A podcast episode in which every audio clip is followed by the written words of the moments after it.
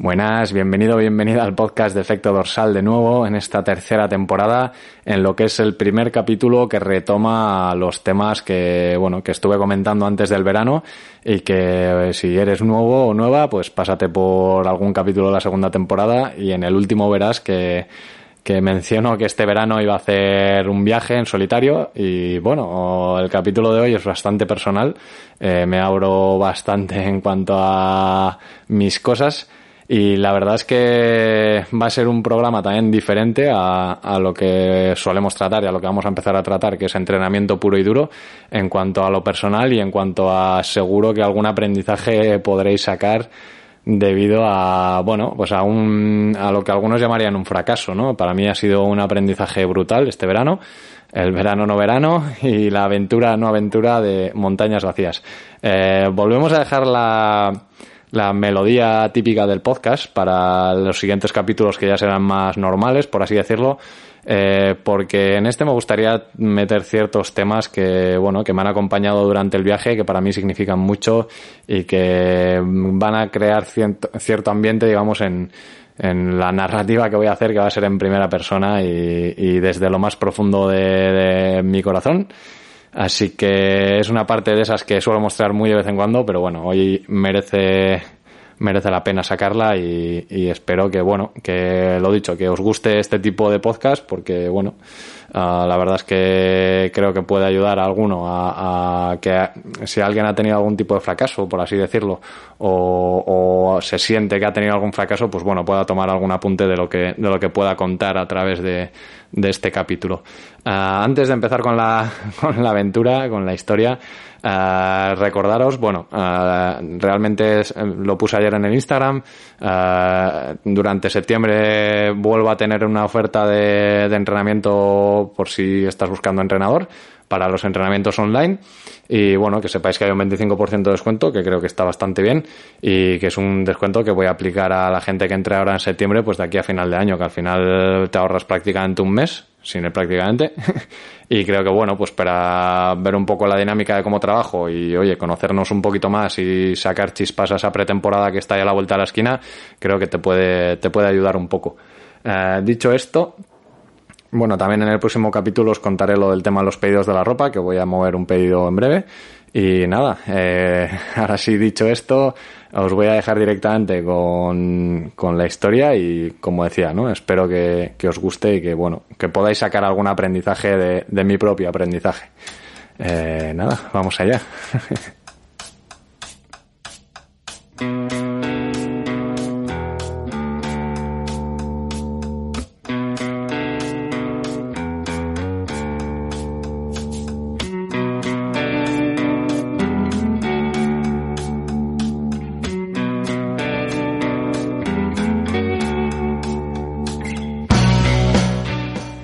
Existe un lugar en España con una extensión que dobla a la de toda Bélgica, con una densidad de población similar a la de Laponia o las Highlands escocesas.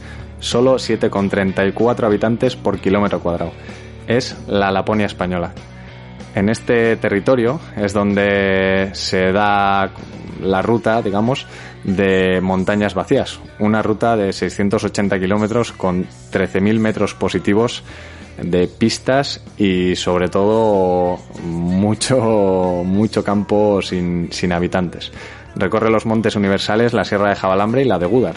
Eh, mayoritariamente por pistas forestales en buen estado, la verdad. Se trata de una ruta abierta donde tú decides cuándo la haces, las distancias, el ritmo y lo que llevas encima. En mi caso personal, eh, decidí llevar lo justo y necesario. Esto se reduce a una tienda de campaña, una esterilla, una almohada hinchable, eh, un saco de dormir y si no recuerdo mal, el hornillo para cocinar algo en algún momento puntual en algún sitio habilitado para ello. Eh, lo que sí que recuerdo llevar, y, esto es algo que, que llevo haciendo tiempo, es una libreta y una copia del Principito, ya que en mucho recorrido no hay ni siquiera cobertura de teléfono móvil. Y cuando nos hemos acostumbrado a tenerlo tan cerca a diario, cuando falta, mmm, el cerebro busca sus caminos para, para distraerse, ¿no? Eh, en esta agenda, como decía, para que te hagas una idea, uh, apunté durante el primer día todo lo que vi, porque hay una frase eh, que, que, bueno, que, dice que si llegas a un pueblo que parece tener unos 100 habitantes, cabe la posibilidad de que tarde o temprano puedas pasar 100 kilómetros sin ver a nadie. Eh, la verdad es que durante el primer día, eh, luego comentaré un poco las distancias, pero para que te hagas una idea, esto es lo que apunté en la agenda que vi. Una ardilla, siete corzos, una liebre, una bici de ruta en carretera, un tramo que hice que el 20% del primer día es por asfalto. En ese tramo vi una bici de ruta, un señor. Eh, dos gente, dos personas que, que, hacían bikepacking, que estaban bañándose en un, en un lago. Eh, eh, a ver. dos caminantes, ¿vale? Dos personas que estaban andando por ahí por el monte. un bocata de tortilla, jamón y queso, lo tengo aquí apuntado. Eh, y un zorro y una mountain bike que estaba bajando cerca de un pueblo. Para que os hagáis una idea, si estamos hablando de personas, eh, cuento cuatro personas, seis personas, perdón. Eh, y animales vi como unos ocho o diez. esto es lo que es montañas vacías. poca gente a la que hablar, poca gente con la que compartir si vas solo y mucho tiempo para pensar. Eh, pues bueno, eh, en esta en esta tesitura en la que iba a pasar mucho muchas horas solo, ya que pues bueno tenía planificado estar una semana aproximadamente, unos seis días. Eh, bueno, la, la, cabeza da muchas vueltas, ¿no? durante el primer día, la verdad es que salí salí con bastante entusiasmo de, de Teruel, que es donde parte la ruta, y bueno, Ah, al principio parecía que todo iba a ir bien, ¿no? La verdad es que, pues, según salí de Teruel ya vi, pues, varios animalejos por ahí, un par de corzos y tal, y todo apuntaba, apuntaba maneras. Eh, la verdad es que las pistas están en buen estado, pero eh, la verdad es que cuando empiezas ya a andar un poco en la ruta ves que vas a tener muchísimo desnivel. 13.000 eh, metros positivos se dicen prontos, pero hay que subirlos y por pista forestal al final eh, técnicamente es más difícil. Con una bici de gravel cargada con alforjas, pues al final la cosa, pues bueno, se, se complica un poco ya no tanto igual en las subidas, que es más eh, llevadero, al final es pues bueno, ir más un poco más lento y, y tener paciencia. Sin embargo, en las bajadas sí que tuve varios sustos porque entrabas en terreno de repente muy, muy arenoso y claro, la rueda adelante se, se iba un poco, ¿no? Derrapaba. Entonces, bueno, sí que tuve un par de momentos así de susto, pero sin, sin llegar a, a, plantearme en ningún momento pues que iba a ser un motivo como para dejar la ruta medias, ¿no? Eh, el primer pueblo así grande que creo recordar que, que visité fue Albarracín, que me, que me encantó, eh, sin saber la sorpresa que me esperaba después, que subí hasta las antenas eh, en torno a las 12 o una del mediodía, con lo cual había un sol de justicia que no, no te puedes imaginar, unos 32, 34 grados y sin ninguna sombra, con unas rampas bastante, bastante importantes, eh, alrededor del 15-18%. Y como digo, por pista un poco técnica. Eh, creo que es la única vez donde eché pie a tierra en, todo el primer día aquí, en una, en una curva que se me fue un poco la bici. Y la verdad es que, pese a todo, eh, una vez subes ya al Barracín, a la sierra que está ahí justo encima, eh, eh, puro disfrute. O sea, ver todas las, todos los montes universales, ver toda la serranía de Cuenca, eh, todo, pues eso, completamente vacío, ni un coche, ni, un, ni una persona por ahí, eh, acostumbrado a, a, estar por aquí por los montes cerca de Bilbao, que desde la pandemia hay bastante gente por el monte, que no lo critico, me parece bien, pues la verdad es que ya conectas bastante con la naturaleza, ¿no? A medida que iban pasando los kilómetros eh, se me iba haciendo un poco más cuesta arriba, la verdad. Eh, no encontraba fuentes, iba bastante justo de agua, racionando el poco agua, bueno, el poco agua, litro y pico de agua que llevaba encima, eh, hasta que, bueno, ya llegó un punto que encontré una fuente que era de agua no potable, pero ya ahí me acabé metiendo la cabeza y acabé rellenando los bidones simplemente por poder echarme uno de ellos, por lo menos, por poder echarme algo por encima, ¿no? Al final, Estamos hablando de mucho calor, calor seco, que tampoco estoy muy acostumbrado, y la verdad es que muy poca sombra. Pero bueno, hasta aquí seguía disfrutando de la ruta. Eh, pude, pude parar en un pueblo para comer y tal. La verdad es que, bueno, bastante, bastante bien, ¿no? Justo poco después es cuando me crucé con un zorro, ahí pasando un camping que había que, que pude también parar acá a coger algo de bebida y tal, eh, creo que fue un Aquarius, una Coca-Cola o algo de esto, que la Coca-Cola es ese invento que no funciona, pero que al final sí funciona. No debería funcionar sobre el papel, pero acaba funcionando. A mí me funciona en rutas largas. Y, y bueno, eh, poco a poco me fui adentrando ya en la tarde, ¿no? Eh, eh, la verdad es que mi intención era hacer la primera etapa hasta el nacimiento del Tajo, para hacer el segundo día todo lo que es la parte del Alto Tajo y tal. Pero bueno, sí que es verdad que cuando llegué al nacimiento del Tajo, pues bueno, había varias familias ahí viendo el nacimiento y tal, y no encontré ningún sitio que me convenciera mucho como para hacer la noche, ¿no? Y además eran alrededor de las seis, seis y media de la tarde. Y, bueno, estuve mirando un poco la guía de, la ruta y vi que había un, refugio pues a pocos kilómetros, ¿no?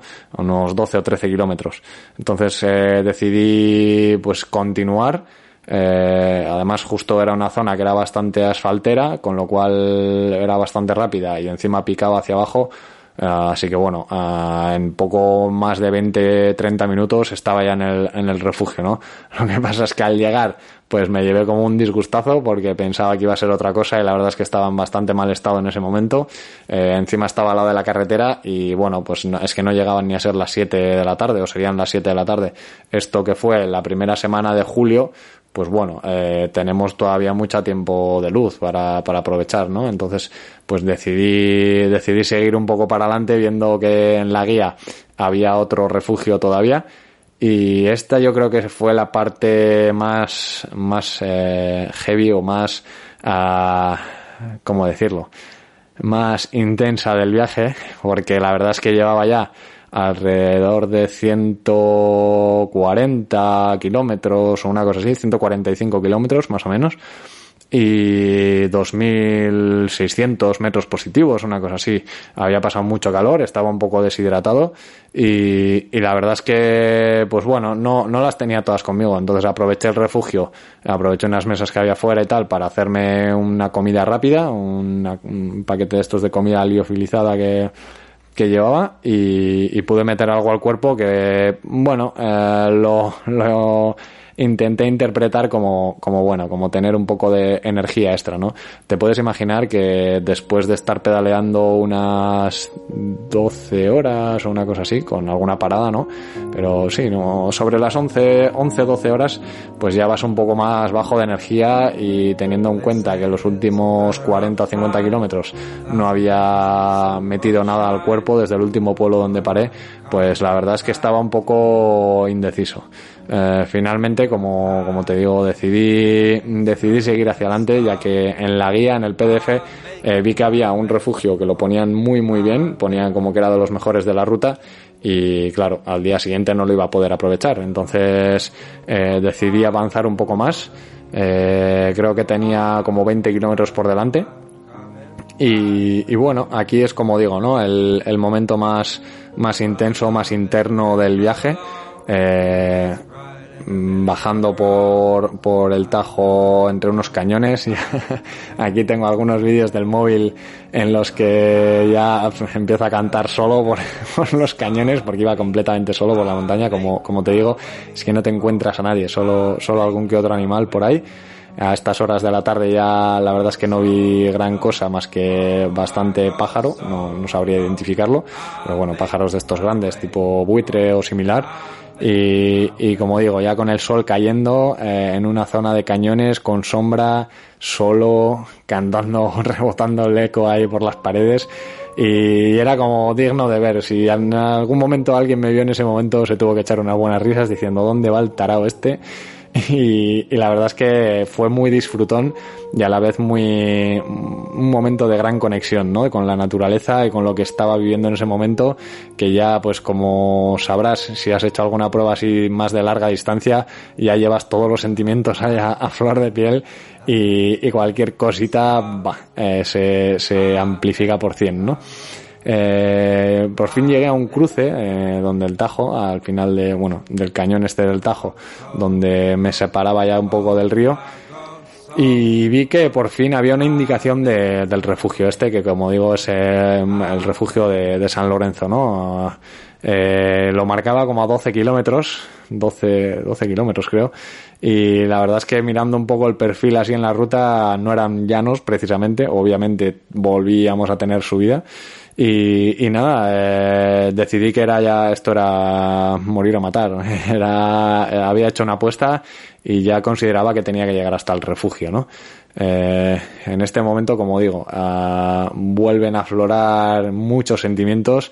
Eh, cualquier esfuerzo de más que tengas que hacer con una subida uh, se, se, intensifica, ¿no? Es algo uh, duro, pero a la vez es precioso. Me parece, me parece uno de los momentos que, que, más a flor de piel tienes todo y la verdad es que suena un poco masoca, pero me encanta vivir esos momentos, ¿no? Uh, de hecho, recuerdo que subí uno de los, de los repechos y ya hubo un momento que me bajé de la bici, la eché y grabé un vídeo eh, panorámico, digamos, dando una vuelta sobre mí mismo, grabando el escenario en el cual tenía la la suerte de, de, de, poder pedalear en ese momento. Como os digo, con el sol a, a un palmo y poco de, del horizonte, con todo bañado de luz dorada y, y, como te digo, pues eso, completamente solo, donde ya oyes solo los grillos y algo de viento entre los árboles, muy ligero, muy ligero, y ya sabes que, que la noche está al caer, ¿no? Eh, por un lado me preocupaba no llegar al refugio o no dar con él, pero por otro lado estaba bastante tranquilo, pues habiendo visto esa señal, ¿no? Uh, como digo, si tenía que dormir en cualquier lado, pues eh, tenía la tienda de campaña, tenía lo suficiente como para dormir al raso, ¿no? Eh, sin embargo, bueno, ya muscularmente mi cuerpo pedía un poco de descanso, ¿no? Te puedes imaginar. Uh, finalmente, poco más, poco más adelante de, de donde grabé ese vídeo, eh, di con una señal que la verdad es que me preocupaba un poco porque marcaba el refugio a dos kilómetros y yo veía un edificio pero no era exactamente donde marcaba la señal. Entonces bueno tuve que una vez más hacer una apuesta en la que dos kilómetros de ida y dos kilómetros de vuelta uh, podrían salir un poco caros porque además era una pista bastante mala que casi no podías avanzar bien con la bici. Y bueno, uh, finalmente llegué al refugio.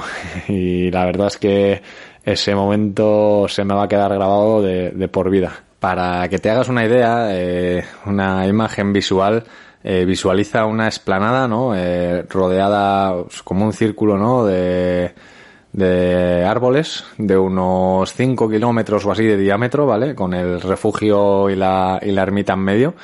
Y, y nada, nada, nada alrededor más que pues las campas, algunos arbustos y los corzos que corrían ya a última hora de, de la tarde-noche, ¿no? Ya con el sol cayendo, ya metiéndose casi en el horizonte con esa luz que queda al final del día. Eh, en este escenario idílico, a 1600 y pico metros de altitud, como te puedes imaginar, la contaminación lumínica es nula. O sea, hay un mapa de España en el cual te pone la, contaminación lumínica del país y es, eh, si no el que más, eh, el segundo que más, menos, digamos, contaminación lumínica tiene, ¿no? Que, más azul tiene en el mapa, que es lo que indica que no hay contaminación lumínica. esto a la noche, en una noche despejada que tuve, fue un auténtico espectáculo. O sea, tuve la suerte de poder salir a una mesa de merendero que había afuera y estarme un rato tirado con el saco ahí eh, escuchando pues, algunas canciones y, y, la verdad es que fue un momento, vamos, eh, mágico, ¿no? Dejando el misticismo aparte, pero vamos, o sea, mm, girar la cabeza lo que da la, al horizonte por la izquierda y al horizonte por la derecha y todo era una cúpula de estrellas eh, con la Vía Láctea perfectamente definida cruzando el, el, cielo y la verdad es que no te lo voy a negar, me, salieron lagrimillas y la verdad es que fue un momento, vamos, eh, de profundo encuentro con uno mismo, ¿no? Eh, después de ese momento tan de calma y tan a solas, eh, una vez más sin cobertura ni nada, con nadie más que uno mismo, eh, pues bueno, me, me, fui a dormir y aquí es donde, bueno, el viaje dio un giro bastante inesperado. Eh, porque lo que no te he contado es que dos semanas antes de, esto había hecho el triatlón de Logroño y desde entonces, pues bueno, arrastraba una molestia en el tendón de Aquiles que pensé que no me iba a dar guerra, porque bueno, el fin de semana previo ya había hecho una, una ruta con, con las alforjas y todo y no me había dado ningún problema y fueron 130 y muchos kilómetros que bueno, que en principio, eh, como te digo, no, no tuve ninguna molestia ni, ni nada, ¿no? Eh, el problema fue que al, al despertar eh, tenía el Aquiles, eh, como te digo, muy rígido y cierto dolor. La molestia, digamos que había pasado de un 2 a un 5 o 6 en una escala del 1 al 10, ¿no? En este momento, eh, uf, eh, salgo fuera del refugio a la mesa que estaba afuera y me empiezo a preparar el desayuno, un té, un poco de avena, lo justo, ¿no? Porque tenía planificado llegar a, un pueblo, a Checa, que estaba medianamente cerca y en principio todo bajada. Eh, el problema fue que en el momento en el que, momenté, que me monté en la bici, eh, pues esa molestia se hacía muy latente y en el momento en el que tuve que subir la mínima pendiente, ¿no? Un, par de kilómetros que había de subida antes de afrontar la bajada al pueblo, uh, la verdad es que era una molestia increciendo, ¿no? Eh, claro, después de una hora de una hora de pedaleo, cuando llegué al pueblo a desayunar, eh, pedí un desayuno bastante grande y abrí otra vez la agenda y me puse a hacer una lista, ¿no? De, de la situación eh, de lo que significaba de lo que significaba todo aquello, ¿no? Estaba hablando por, por teléfono porque ya podía tener cobertura y estuve teniendo varias conversaciones. Eh, bueno, la verdad es que una conversación antes de tomar una decisión. Y, y, bueno, la situación era la siguiente, ¿no? Me encontraba en un punto que estaba a 80 kilómetros de Teruel por carretera. Eh, había recorrido ya eh, unos 180 de la ruta y me quedaban todavía eh, pues eso, eh, 500 kilómetros por delante con 10.000 metros positivos. Eh, después del primer, del primer despertar con esta molestia que había crecido ya bastante, ¿no? De un 2 a un 5, eh, te planteas muchas cosas, sobre todo cuando no sabes lo que vas a tener por delante, ¿no? Eh, el tema de, ir así un poco a la aventura es que no tienes muy planificadas las paradas y, no conocía la zona y bueno, eh, sinceramente eh, empecé a ver que, que, la posibilidad de despertarme al día siguiente con un dolor todavía más intenso en un sitio todavía más remoto, sin cobertura y sin poder avisar a nadie, pues podría suponer un, problema real, ¿no? Eh, además, pues bueno, eh, la ruta, como digo, tenía bastante desnivel todavía por delante. Entonces, eh, para quien me conozca un poco, o si me conoces de hace unos de unos añitos, sabrás que antes de Efecto Dorsal yo tenía un blog que era Quitters Never Win, que viene a significar que los que se rinden nunca ganan, ¿no? Eh, la verdad es que es una frase que lleva conmigo muchos años y que yo recuerde la última vez que me había o que había tenido que bajarme del burro, por así decirlo, había sido 10 años atrás. Entonces esta situación en mi cabeza fue un, un, puto esguince de cerebro, dicho así de mala manera, ¿no? Uh, estaba desayunando, estaba mirando el café y no podía dejar de dar vueltas a la cucharilla mientras, mientras pensaba, ¿no? ¿Qué, qué suponía esto? Y entonces apareció una de las dos personas eh, de más importancia en este viaje, ¿no? Que, que, me dijo la frase de no es ahora o nunca. Y la verdad es que ahí como que mi cabeza de repente se relajó, se desbloqueó eh, y pude, pude un poco pensar con claridad, ¿no? Ser, ser honesto conmigo mismo y, bueno, eh, contactar con la segunda persona de mayor importancia de este viaje, que, no es otro que Kiko, que bueno, que está ahí Kiko Riaza en el grupo de Telegram y que ya nos conocíamos y que estuvimos hablando porque él es de Teruel antes de la ruta y no, no pudimos vernos antes de salir. Y, y decidí escribirle, eh, o le mandé una nota de audio, creo recordar, eh, contándole un poco la situación y, y, preguntándole a ver si conocía algún fisio, ¿no? Eh, mi idea era volver poco a poco hacia Teruel, eh, eran 80 kilómetros por asfalto, eh, antes de la noche iba a estar en Teruel, ¿no? En la furgoneta, pudiendo dormir, descansar y habiendo pasado por la consulta de un fisio para tratar el Aquiles, que la verdad es que tocándolo ya con la mano estaba bastante más hinchado que el otro y la verdad es que, bueno, el dolor no había ido a menos, sino que, es, era cada vez más punzante, ¿no? Em, finalmente, tras un desayuno de casi una hora de largo, eh, bueno, decido, decido eso, ¿no? Eh, volverme. En este momento es cuando Kiko, eh, en, no sé, en un alarde de generosidad de los más naturales y grandes que he visto, me llama y me, me, ofrece venir a buscarme, ¿no? Yo al principio me niego, me sabe mal, ¿no? es como mi fracaso y yo tengo que asumir las consecuencias. Y finalmente, pues eh, aprendo a, dejarme ayudar también, que es importante. Te, te, lo recomiendo si eres de esas personas testarudas. Déjate ayudar de vez en cuando, que, que, es necesario, ¿no? Entonces, finalmente, pues bueno, decidimos que voy tirando poco a poco por la carretera, de vuelta hacia Teruel, a unos 13 kilómetros así, hasta encontrarnos ahí en el punto de encuentro. Y, y aquí es donde, bueno, uh, lo dicho, ¿no? Kiko se muestra como, como la persona que es, me, pues eso eh, corta su entrenamiento, deja de entrenar él para venir a buscarme a mí, recogerme con la bici, me ofrece su casa, la ducha, me ofrece todo y la verdad es que eh, eternamente agradecido por ese gesto. Y, bueno, de hecho os hablaré, os hablaré de Kiko más adelante porque es una de las de las cosas buenas que, que, he sacado de este viaje y que merece la pena que os hable de él más adelante y lo entenderéis por qué. Eh, pero bueno, eh, el resumen es que finalmente decido hacerlo sensato, volvemos a Teruel, me ducho, comemos juntos, bueno, comemos, tomamos algo juntos y tal, luego él se tuvo que ir a trabajar.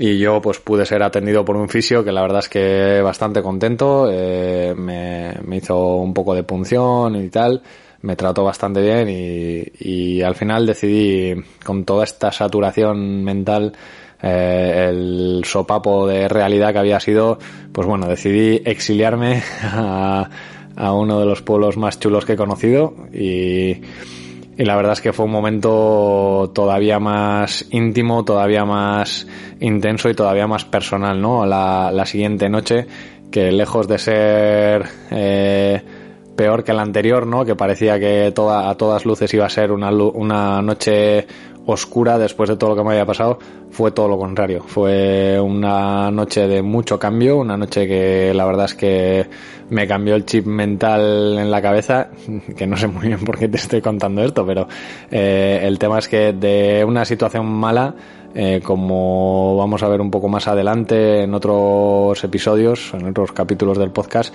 mm, puede traer muchas cosas buenas y mucho, mucho aprendizaje, ¿no? Eh, la verdad es que bueno, eh, lo cuento ahora así frío y, y, tal, pero en el momento te puedes imaginar que fue un, tremendo sopapo de realidad y que me, me llevó un tiempo gestionar, ¿no? La noche aquella, como digo, eh, fue sanarme un poco por, por dentro.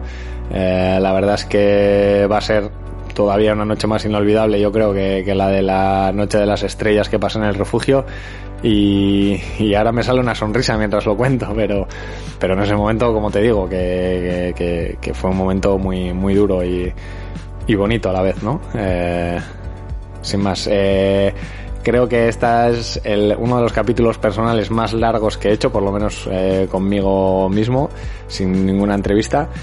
Pero bueno, también es una aventura que, que creo que merecía la pena ser contada y que después de haber dicho que iba a hacer montañas vacías, el silencio tan enorme que he tenido pues en Instagram, que no publique nada ni nada, y que esto solo lo sabe la gente más cercana, pues bueno, eh, no quería escurrir el bulto y esconder la cabeza bajo la tierra como, como un avestruz.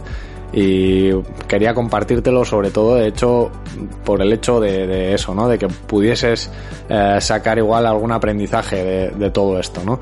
Eh, el próximo capítulo prometo que va a ser mucho más divertido, prometo que va a ser mucho más llevadero y no tan intensito. y en breve, como te decía, ¿no? Eh, te presentaré a Kiko, a, quién es y, quién va a ser, bueno, en breve en, mi vida y de cara a efecto dorsal también, ¿no? Eh, como decía, espero que, te sirva este aprendizaje mío como, como algo propio hacia ti y si no, pues por lo menos que, que te hayas podido disfrutar de, de esa narrativa de lo que es la, la, ruta de montañas vacías, que por supuesto, y como le dije a Kiko antes de marchar de Teruel, eh, volveré y volveré a hacerla entera y, a disfrutarla, ¿no? También es muy importante hacer las cosas porque las disfrutas. Si estás empezando a dejar de disfrutarlo, es mejor cortar y, y dedicarte a, a otra cosa que te vaya a hacer mejor. En mi caso, me volví a casa después de esa segunda noche mágica y me puse a trabajar en la furgoneta, que la verdad es que ha sido todo un acierto. Volví a hacer la cama nueva, volví a, irme por ahí unas noches de desconexión con el telescopio, ¿no? A buscar ahí estrellas y la luna y demás. Y la verdad es que, pese a todo, ha sido un verano, no verano, bastante importante, muy de cambio y muy de, de volver a abrir una etapa nueva, ¿no? Uh, esto lo espero que lo vayas entendiendo a medida que, avance la tercera temporada. Uh, te quiero por aquí cerca. Me quiero que, que no sé, que si has hecho montañas vacías, por cierto, me lo hagas saber y me digas a ver qué tal fue tu experiencia y si no o si te quieres animar a hacerla mira eh, quizá uno de los aprendizajes que me llevo también es no intentar hacerlo todo solo eh, como digo, ¿no? Dejarme ayudar y, compartir este tipo de experiencias que muchas veces me gusta hacerlas solos, pues quizá con alguien, ¿no? Entonces, bueno, uh, yo ahí dejo la puerta abierta para quien se quiera animar. y si te quieres animar y hacerla el año que viene, pues ahí está la posibilidad. Eh, de momento me despido. Creo que ha sido un podcast bastante intensito el de hoy, que merece digerirse y como siempre, pues volveré el viernes por aquí con ya algún temita de entrenamiento que ya va tocando, que el verano ya se ha acabado, como quien dice, y hay que ponerse las pilas de cara a la pretemporada. Como decía, eh, hay promoción, entonces si quieres eh, saber más sobre el tema, puedes contactarme en info arroba. Hablamos del tema y te explico cómo, cómo trabajo y cómo es la promoción. Y oye, si quieres animarte a entrenar con entrenador y a llevar un entrenamiento pautado, pues lo hablamos. Mientras tanto, como siempre, me despido con un salud y kilómetros.